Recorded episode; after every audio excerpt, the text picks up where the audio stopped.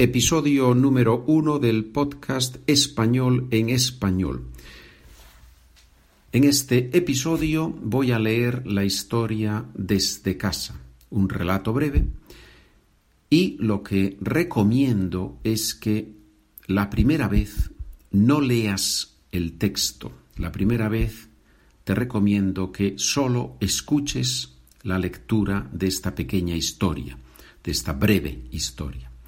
La segunda vez te recomiendo que leas primero el texto y después escuches. Algunos estudiantes leen al mismo tiempo que yo leo y me parece que es un ejercicio estupendo. Pero por favor, hazlo la segunda vez. La primera, escucha sin leer el texto. ¿Dónde puedes obtener el PDF con el texto más las notas de gramática y de vocabulario? En mi página de internet SpanishWithPedro.com cuando abres la página te encuentras la sección de podcasts y ahí aparece el primer podcast, Spanish for Beginners. Después aparece la suscripción al podcast Spanish for Beginners Easy y después viene el podcast español en español. Si pulsas en la sección, en ese punto de español en español, te lleva a la página donde puedes comprar el PDF por menos de lo que pagas por una taza de café.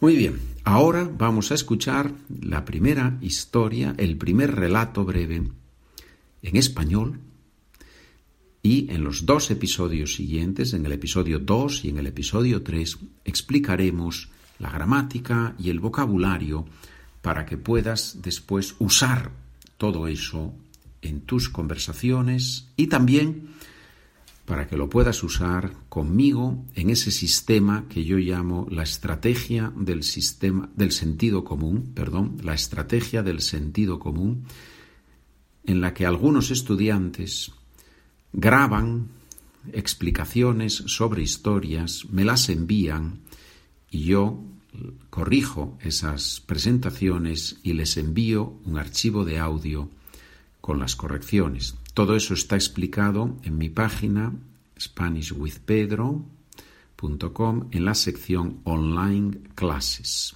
Si vas allí hay toda una explicación de esa estrategia del sentido común. Pero bueno, esto ahora nos centramos en la historia, en el relato breve desde casa. Espero que te guste. Desde casa. Los tres niños están sentados en un banco en el parque. Sus padres están en la terraza del bar y están hablando de política, de fútbol y de comida. Mi padre es policía y mi madre carpintera, Carlitos, un niño de siete años, dice eso con una voz fuerte y mientras habla mueve las piernas. Pues mi padre es bombero y mi madre trabaja en la cárcel. A Martita también le cuelgan las piernas, pero no las mueve. Está medio echada en el banco y mastica chicle mientras habla. Mi padre no trabaja y mi madre tampoco. Pepito está muy orgulloso de sus padres. Cuando habla levanta su brazo derecho. Lo hace porque en la escuela deben hacerlo. Y él no se acuerda de que no está en la escuela. Martita no entiende la afirmación de Pepito y pregunta Si no trabajan, ¿de qué vivís? ¿No tenéis dinero? Pepito responde rápidamente Claro que tenemos dinero. No sé de dónde viene el dinero, pero si necesito comprar algo, mis padres me lo compran.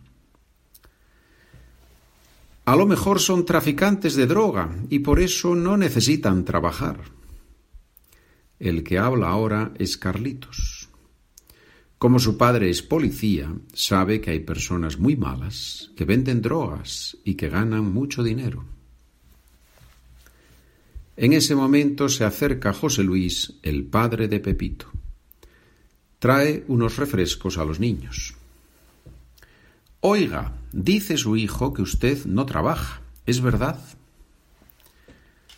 Cuando Martita hace una pregunta, mira a los ojos del interlocutor fijamente. Está esperando la verdad completa.